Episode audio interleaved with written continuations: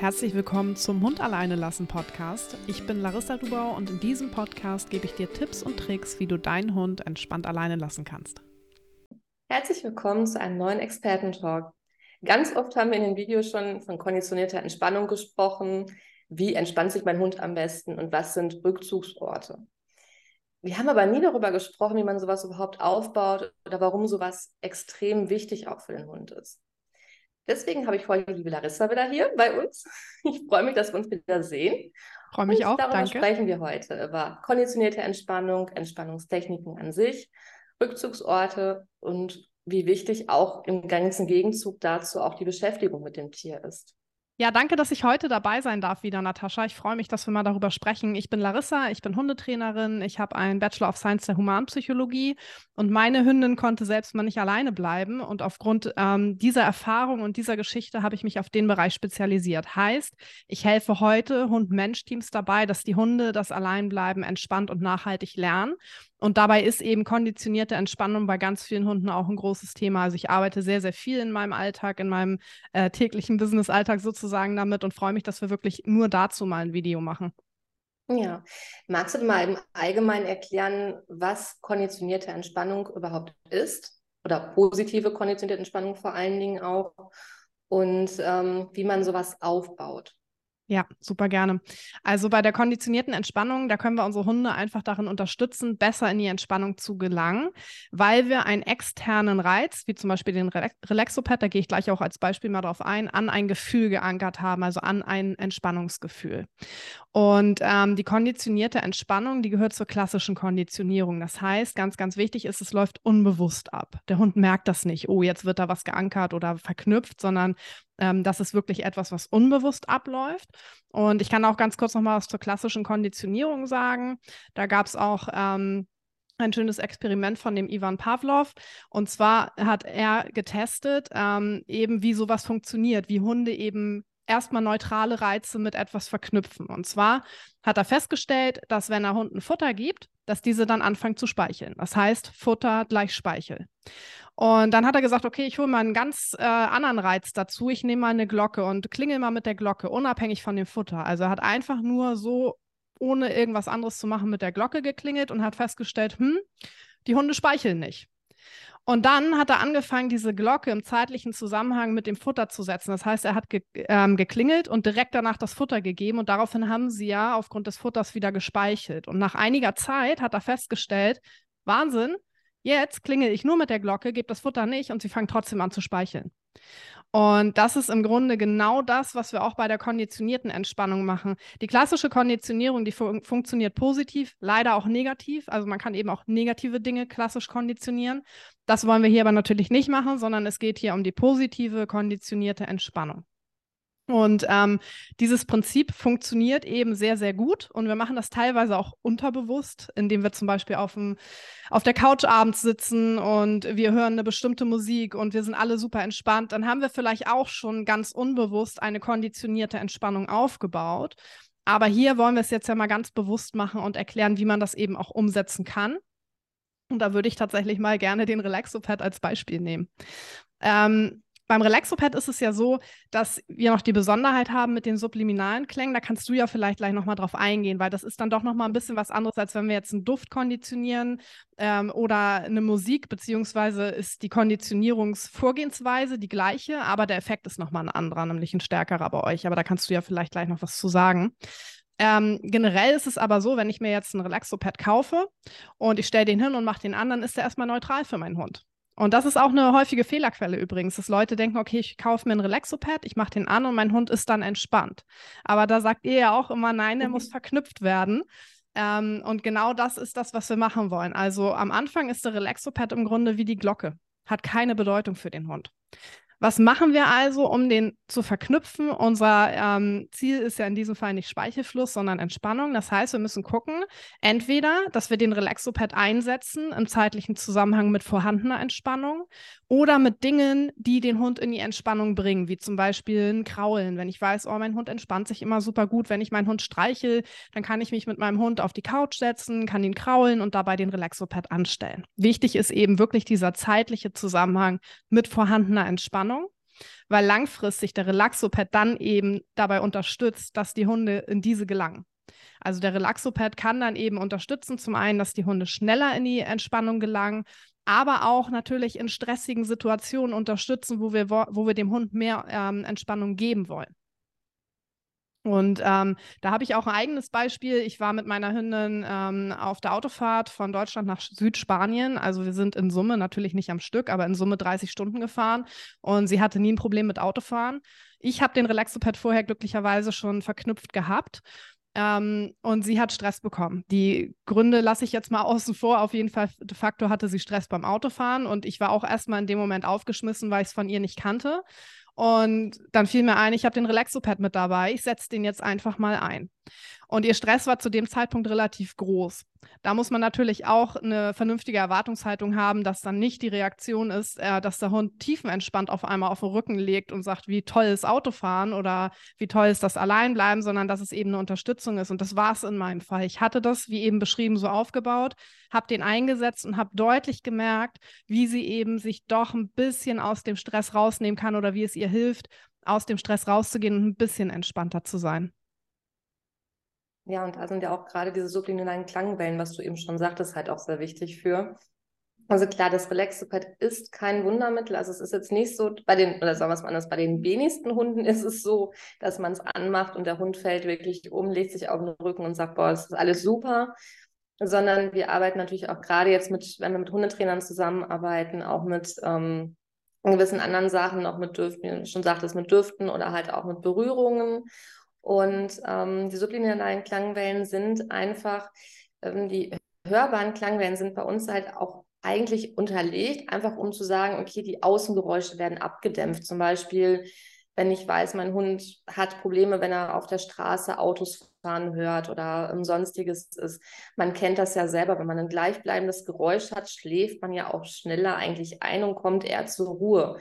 Wenn ich aber Geräusche dazwischen habe, die so ein bisschen, sag mal, in Anführungsstrichen wabern oder die sich verändern, hat man halt wirklich eher das Problem auch, dass die, ähm, dass man eher wieder aus der Entspannung rauskommt. Man kennt das, ich vergleiche das immer ganz gerne mit dem Fernseher. Wenn man abends so ein bisschen vom Fernseher wegdöst und da ist eine ganz ruhige, angenehme Stimme, mit einmal kommt die Werbung und dann ist man wieder wach. Ja. Das ist, das ist halt einfach so. Und da ist der Relaxopad halt wirklich so, dass man die halt die hörbaren Klänge hat und deswegen empfehlen wir halt auch immer, die in Abwesenheit auch auf laut zu lassen, einfach, dass man halt diesen gleichbleibenden Tonus hat. Und die sublinalen Klangwellen, das sind ja auch die, die über die Haut, über die Pfoten aufgenommen werden und halt im Gehirn dann wirken und diesen entspannenden Prozess dann auslösen. Ähm, jetzt ist natürlich auch die Frage, warum, also wir Menschen haben ja, wenn wir Stress haben, kann das ja wirklich auf verschiedene Organe auch gehen. Es kann verschiedene ähm, man kann verschiedene Anzeichen haben. Bei Hunden ist das ja eigentlich genauso, kann man sagen. Aber bei allen Tieren zeichnet sich ja Stress auch nicht nur im Verhalten ab, sondern auch in der körperlichen, auf der körperlichen Ebene. Ganz genau, ja. Und ähm, deshalb ist es eben auch so wichtig, immer zu schauen, ähm, dass mein Hund entspannt sein kann, dass er wirklich entspannt sein kann und nicht nur ruhig ist. Weil ruhig ist was anderes als entspannt. Ich glaube, da haben wir beide auch schon mal drüber gesprochen.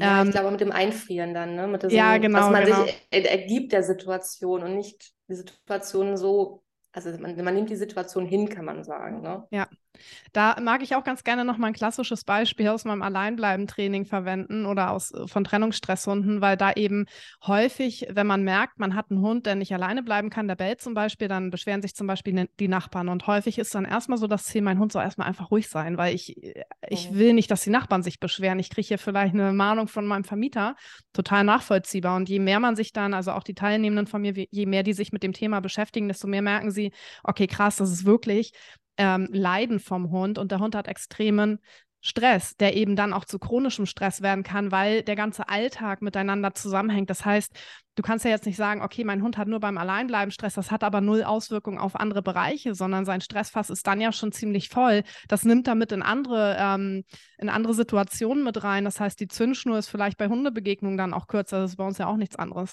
Ähm, und so hat man dann immer so einen Grundpegel an Stress, was einfach entweder, äh, nicht entweder, sondern das zum einen nicht gut ist, zum anderen halt aber auch, wie du sagst, einfach nicht gesund ist. Stress ist weder für uns gesund noch für die Hunde, wenn es zu viel davon ist.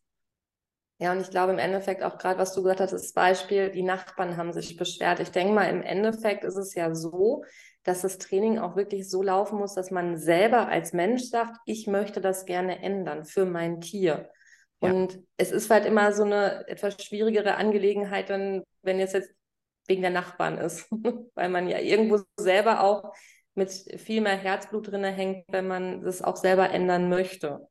Ja, das ist allerdings manchmal ein Prozess, weil ähm, die Leute am Anfang manchmal noch gar nicht diese, diese Reichweite, diese Tragweite des Themas verstanden haben und dann so nach und nach sich damit beschäftigen und merken, okay, das ist ein echt krasses Thema auch für meinen Hund, weil einfach auch ähm, im Internet noch viel zu häufig kommuniziert wird, dass der Hund ähm, sauer auf dich ist oder dass, dass er bockig ist. So, ne? Das heißt, da wird ja häufig noch gesagt, Mensch, dein Hund ist da einfach ein bisschen bockig und dann denkst du dir halt auch nicht viel dabei. Aber der muss wenn, da halt durch. Ne? Genau, der muss da durch, ja. Aber wenn du dieses Wissen ähm, entwickelst und dir diese Kompetenzen aneignest über dieses Thema, dann merkst du halt, hey, mein Hund leidet und mein Hund leidet vielleicht sogar still. Und ähm, das ist halt der Punkt, wo, glaube ich, jeder Hundehalter sagt, das will ich für meinen Hund nicht. Ich möchte, dass es meinem Hund gut geht und ich möchte, dass mein Hund gesund ist. Hm, wie wichtig ist denn im Allgemeinen dazu, einen Rückzugsort auch aufzubauen? Weil ich meine, wir haben ja alle schon mal Besuch und es gibt ja auch wirklich Hunde, also das ist meiner zum Beispiel, der findet Besuch jetzt eher so semi-gut, zumindest ja. Fremde, und geht dann halt lieber so auf seinen eigenen Platz, möchte da auch seine Ruhe haben. Ja, also wenn wir jetzt rein von einer Verknüpfung sprechen, ob wir dafür einen Rückzugsort bräuchten, nein, bräuchten wir theoretisch nicht. Wir können den Relaxopad und jedes andere Ritual auch ohne Rückzugsort verknüpfen, rein aus mhm. technischer mhm. Sicht, jetzt aus Anleitungssicht, sag ich mal. Aber es ist super sinnvoll, gerade eben auch in meinem Training, beim Alleinbleiben-Training, arbeiten wir immer mit einem Rückzugsort und auch in vielen anderen Bereichen, wie du gerade sagst, für Besuchsfälle ähm, oder einfach, dass der Hund sich wirklich zurückziehen kann und auch so, wenn man Kinder hat zum Beispiel, super wichtig, ähm, dass der Hund seinen Bereich hat. Und da ist es natürlich auch von Vorteil, wenn ich dann das Entspannungsritual, also in dem Fall den Relaxopad, schon dort in dem Zimmer vielleicht verknüpfe, weil der Hund dann lernt, hey, das ist hier so mein Safe Space, hier kann ich mich entspannen. Ähm, vielleicht stelle ich den dann auch häufiger mal an, wenn er sich auf den Rückzugsort von alleine zurückzieht und sich dort entspannt, sodass dort eben auch nochmal eine Verknüpfung stattfindet. Und dann kann man wirklich eine sehr, sehr schöne Ruhezone für den Hund errichten und ähm, den Hund letzten Endes, zum Beispiel beim Alleinbleiben, auch mehrere Strategien, also mehrere Alleinbleib- und gleichzeitig Entspannungs- und Sicherheitsstrategien an die Hand geben. Ja, ich wollte gerade sagen, es ist ja auch viel auch so eine, so eine Sicherheitszone. Ne? Also wir haben das zum Beispiel damals bei unserem Hund gehabt, der hatte Angst vor Gewitter. Und der hatte halt seinen speziellen Platz unterm Esstisch. Und wenn ein Gewitter war, dann war das sein Rückzugsort. Das war seine Sicherheit. Also da, ja. ähm, ich denke mal, es ist ungefähr so schon auch dasselbe. 100 Prozent, das ist auch immer mein Beispiel, was ich nenne, weil viele denken, okay, mein Hund soll jetzt beim Alleinbleiben auf einem bestimmten Platz liegen, auf diesem Rückzugsort. Und das ist gar nicht das Ziel, was wir haben. Also die Folge von dem Aufbau des Rückzugsorts, gekoppelt auch mit Entspannungsritualen, ist häufig, dass die Hunde sich dort häufiger zurückziehen. Aber unser Ziel ist einfach nur, dass der Hund verknüpft, hey, hier auf diesem Platz passieren mir nur positive Dinge. Und dann hast du nämlich genau das, was du gerade beschrieben hast. Wenn dann irgendwas kommt, was den Hund in die Unsicherheit bringt oder ihn verängstigt, Gewitter zum Beispiel, andere Geräusche, dann zieht er sich häufig genau dorthin zurück, weil er ja gelernt hat, und auch das unbewusst, hier geht es mir gut, hier bin ich sicher. Ja, und ich glaube, dass die Rückzugsorte, die sich die Hunde selber aussuchen, irgendwo immer noch die sind, auf die sie sich im Endeffekt dann auch verlassen. Ne? Also nicht so diese, man hat ja schon mal als Mensch dieses, ach guck mal, da ist es schön und da ist es bequem und da ist dieses oder jenes und dann leg dich doch einfach dahin, wenn das ist. Also ich muss ganz ehrlich sagen, mein Hund hat drei Rückzugsorte und die hat er sich alle drei selber ausgesucht. Ja. Da hatte ich nichts zu melden. Ja, da stimme ich dir auch voll zu. Auch, also man hat also da ja, häufig eine romantische Vorstellung. Man stellt zum Beispiel eine Box hin oder einen Platz in dem und dem Zimmer und dann merkt man so, der Hund will da einfach nicht sein. Ähm, und da macht man sich das auch leichter, wenn man da auf den Hund eingeht. Und dann einfach selber entscheiden kann, auch ja. ein Stück weit, ne? Genau. Ja. Ähm, Genau, jetzt hatten wir auch schon so ein bisschen darüber an, angesprochen, wie wichtig Ruhe im Alltag ist in gewissen Situationen. Jetzt ist es aber natürlich so, auch wenn Hunde viel schlafen, weil nach müde kommt ja bekanntlich doof, haben wir ja schon, auch schon mal drüber gesprochen, glaube ich. Ja. Ähm, wie wichtig ist denn die Auslastung? Weil es heißt natürlich immer, also da gehen ja die Meinungen auch so ein bisschen auseinander, wenn man jetzt zum Beispiel mal googeln würde, ähm, würden wahrscheinlich äh, zehn Leute sagen, du musst den Hund vorher richtig müde machen, bevor du den alleine lässt oder bevor du irgendwas mit diesem Hund machen willst. und die anderen sagen, um Gottes Willen, dann ist der Hund hinterher total drüber. Und wenn er dann abends seine dollen fünf Minuten auf der Couch hat, dann nach den Anführungsstrichen ist man selber in Schuld. Wie finde ich da ein gesundes Mittelmaß für meinen Hund und für mich und für die Entspannung und für die Auslastung? Also ich finde da die, das Verhältnis, ein gesundes Verhältnis super, super wichtig. Ähm, häufig hast du es auch, dass im Internet, wie du gerade sagtest, entweder das eine oder das andere so gepriesen wird. Ähm, ich habe so das Gefühl, die Tendenz geht schon noch viel in Richtung, äh, du musst deinen Hund richtig doll auslasten und mit dem Ball über die Koppel jagen und äh, danach alleine lassen. Da bin ich kein Freund von, einfach weil hormonell danach, direkt danach auch noch so viel im Körper los ist. Das kannst du dir vorstellen, als wenn du ähm, einen Sprint läufst und zwar eine halbe Stunde immer richtig deinen Puls hochjagst und danach sollst du schlafen. das funktioniert bei uns ja auch nicht. Und ähm, so ist es eben auch bei den Hunden. Ne? Also ich bin da Fan einmal von einem gesunden Verhältnis, was sehr individuell ist, wo ich einfach meinen Hund mal beobachten würde im Alltag und auch vielleicht mal so ein bisschen äh, gegentesten würde. Heute mache ich mal das und morgen mache ich mal ein bisschen weniger oder ein bisschen mehr oder ein bisschen was anderes. Und wie ist so mein Eindruck davon, wie ruht mein Tag, äh, mein Hund am Tag, wenn ich dabei bin? Mhm vom Ding her, vorm Alleinbleiben-Training und auch vorm Aufbau von Entspannungsritualen finde ich es immer sinnvoll, eher ruhige Auslastung zu machen. Das heißt, da ist der Zwei-Stunden-Spaziergang, ähm, wo der Hund die ganze Zeit tobt, nicht unbedingt besser, als wenn ich eine halbe Stunde mit meinem Hund rausgehe und vielleicht ein paar geistige Kopfübungen mache oder auch meinen Hund einfach nur mal schnüffeln lasse. Das ist ja auch Auslastung für den Hund und mich vielleicht einfach mit ihm beschäftige, ein paar kleinere Übungen mache. Ähm, ist eine super individuelle Geschichte und ich, äh, mein Vorschlag wäre wirklich, ähm, ja, so eine Art AB-Test zu machen. Also an dem einen Tag probiere ich mal das aus, an dem anderen Tag mache ich mal ein bisschen mehr oder ein bisschen weniger und man entwickelt ja oder man hat ja in der Regel ein gutes Gefühl für seinen Hund und sieht ja, okay, ist mein Hund heute eher unruhiger als gestern ähm, oder eben nicht.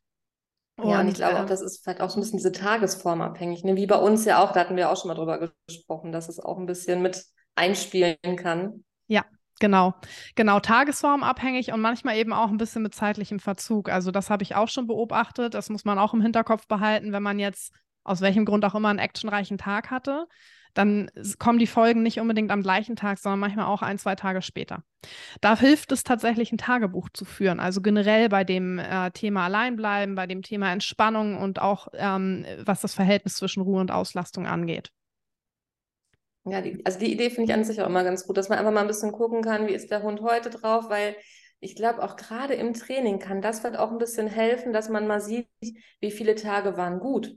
Ja. Weil man hat ja immer, da haben wir letztes Mal auch schon ein bisschen drüber gesprochen, immer die Rückschritte man hat dann ja meistens so diese Rückschritte im Kopf und hat dann irgendwie, ja, heute der Tag war aber nicht gut und dann guckt man einfach und sieht, Mensch, die drei Tage davor waren aber gut. Mhm, genau. Und das ist auch immer so eine Sache, was ich immer denke, wo das vielleicht ganz gut ist und ähm, wo man einfach auch mal gucken kann von der Entspannung her, wie lange hat das heute geklappt, wie, wie gut war alles und wie entspannt war mein Hund im Endeffekt, ne? Ja, ja, definitiv. Ähm, und auch da im Kopf behalten, gerade was das Thema Alleinbleiben-Training und auch Entspannung im Alltag angeht. Wenn du jetzt einen Hund hast, der eben noch nicht so gut entspannen kann dann muss das Gehirn ja erstmal wieder lernen, sich zu entspannen. Das ist auch was, was unbewusst beim Hund passiert. Also das ist nicht jetzt wie ein Mach Sitz, du kriegst ein Leckerchen, sondern das kriegt der Hund natürlich nicht aktiv mit. Es ist aber trotzdem im Gehirn ein Lernprozess. Und Lernen ist nicht linear. Das heißt, ähm, es ist total normal, dass du solche Tage dazwischen hast, wo es nicht gut funktioniert. Und da ist eben so ein Tagebuch wichtig, um eben zum einen, wie du sagst, zu schauen, okay, wir machen aber über einen Gesamtfortschritt, äh, über einen Gesamtzeitraum Fortschritte und zum anderen auch, um zu erkennen, ah, war vielleicht gestern irgendwas oder war heute vielleicht irgendwas? Habe ich vielleicht Stress? Geht es meinem Hund nicht gut? Geht es mir nicht gut? Hunde sind da ja sehr sensibel unterwegs. Das heißt, ähm, kann auch sein, dass sie auf uns reagieren. Ne? Grundsätzlich finde ich es halt super, super wichtig, immer im Kopf zu behalten, ein Hund, der sich gut entspannen kann, hat weniger Stress. Heißt, ist in der Regel äh, weniger ähm, gefährdet, eben auch Erkrankungen zu entwickeln, die jetzt durch Stress zum Beispiel entstehen können. Und gleichzeitig ist das Hundegehirn, was eben nicht so viel Stress ausgesetzt ist, besser in der Lage, Reize aufzunehmen. Das heißt auch alles, was wir reingeben an Lernreizen, ganz egal welches Thema das jetzt betrifft.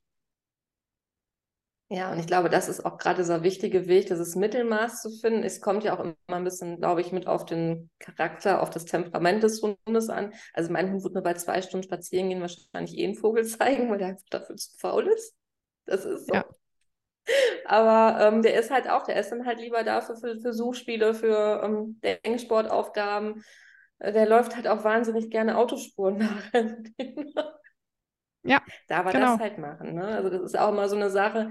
Man, ich glaube, manchmal ähm, verschätzt man das auch ein bisschen, diese Kopfarbeit, was die mit dem Hund auch machen kann. Ne? Ja, also äh, da kannst du in wenigen Minuten deinen Hund sehr viel mehr auslasten, als wenn du eben eine Stunde spazieren gehst oder eine halbe Stunde. Also Kopfarbeit, ich merke das auch bei meiner immer. Ich mache gerne mal so ein paar Tricks mit ihr und so, weil sie das auch total liebt. Aber ich merke rapide, wie die Konzentrationsfähigkeit nach ein paar Minuten abnimmt. Und dann spult sie alles ab, was sie kann.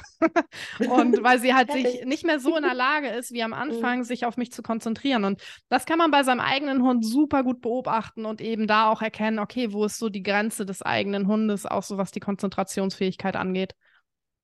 Ja, also ich finde auf jeden Fall, es ist ein super spannendes Thema, auch weil es halt wirklich auf jeden Hund ja auch wieder unterschiedlich eingestellt werden sollte, dass es auch wirklich zu dem Charakter und auch zu den Lebensumständen ein Stück weit passen muss. Ne? Ja. ist ja auch, wir haben ja auch alle ein unterschiedliches Leben und an, unterschiedliche, sag mal, Voraussetzungen an, an das Zusammenleben mit dem Hund. Und ähm, also ich würde einfach sagen, wenn Fragen sein sollten, wie immer, gerne an uns stellen, beziehungsweise auch an dich. Super ähm, gerne. Die Kontaktdaten packe ich natürlich auch gerne wieder in die Infobox rein, dass man äh, da auf jeden Fall nochmal Kontakt aufnehmen kann. Vielleicht auch mal mit dem eigenen Hund besprechen kann, wie man jetzt am besten Entspannung aufbaut. Wie gesagt, also da gibt es auch, glaube ich, nicht diese Patentlösung, die für jeden Hund gleich wirkt, sondern einfach gucken, was mag mein Hund? Mag mein Hund gerne berührt werden oder eher nicht so? Ne, da gibt es ja auch Unterschiede bei und ähm, ja, also Larissa steht da gerne zur Verfügung. Wir natürlich auch. Wir leiten auch gerne Anfragen ähm, weiter. Ansonsten danke ich dir auf jeden Fall für deine Zeit. War super schön wieder mit dir. Hat mega Spaß gemacht. Und ähm, ja, ich denke mal, wir sehen uns auf jeden Fall wieder. Ich hoffe doch. Also mir hat es auch wieder mega viel Spaß gemacht. Ähm, und genau, wie du gerade noch sagtest, das fiel mir gerade spontan noch ein, ähm, jeder Hund ist individuell. Das betrifft natürlich auch den Aufbau von Entspannungsritualen. Ähm, also das kann halt auch mal länger dauern bei dem einen oder anderen Hund, bei dem anderen geht es schneller. Also von daher, ähm, vielen Dank, dass du mich wieder eingeladen hast. Äh, ich freue mich, wenn wir wieder zusammensitzen, äh, von meiner Seite aus jederzeit. Und äh, wie du gerade schon sagtest, wenn jemand Interesse hat, ihr könnt euch gerne bei Relaxopad melden, bei mir melden. Ihr könnt hier gerne kommentieren, wenn ihr Fragen habt. Wir freuen uns drauf. Ja, vielleicht können wir auch mal wirklich so ein QA-Video machen. Also, wenn ihr Fragen habt, haut sie gerne unten in die, in die Kommentare rein, ja. dass wir mal einfach so die Fragen mal aufgreifen können, die auch vielleicht ein bisschen spezieller sind, wenn wir irgendwas vergessen haben. Ansonsten abonniert gerne den Kanal, aktiviert die Glocke, bei uns beiden natürlich. wir freuen uns drüber und sagen bis zum nächsten Mal. Vielen Tschüss. Dank. Bis dann. Tschüss.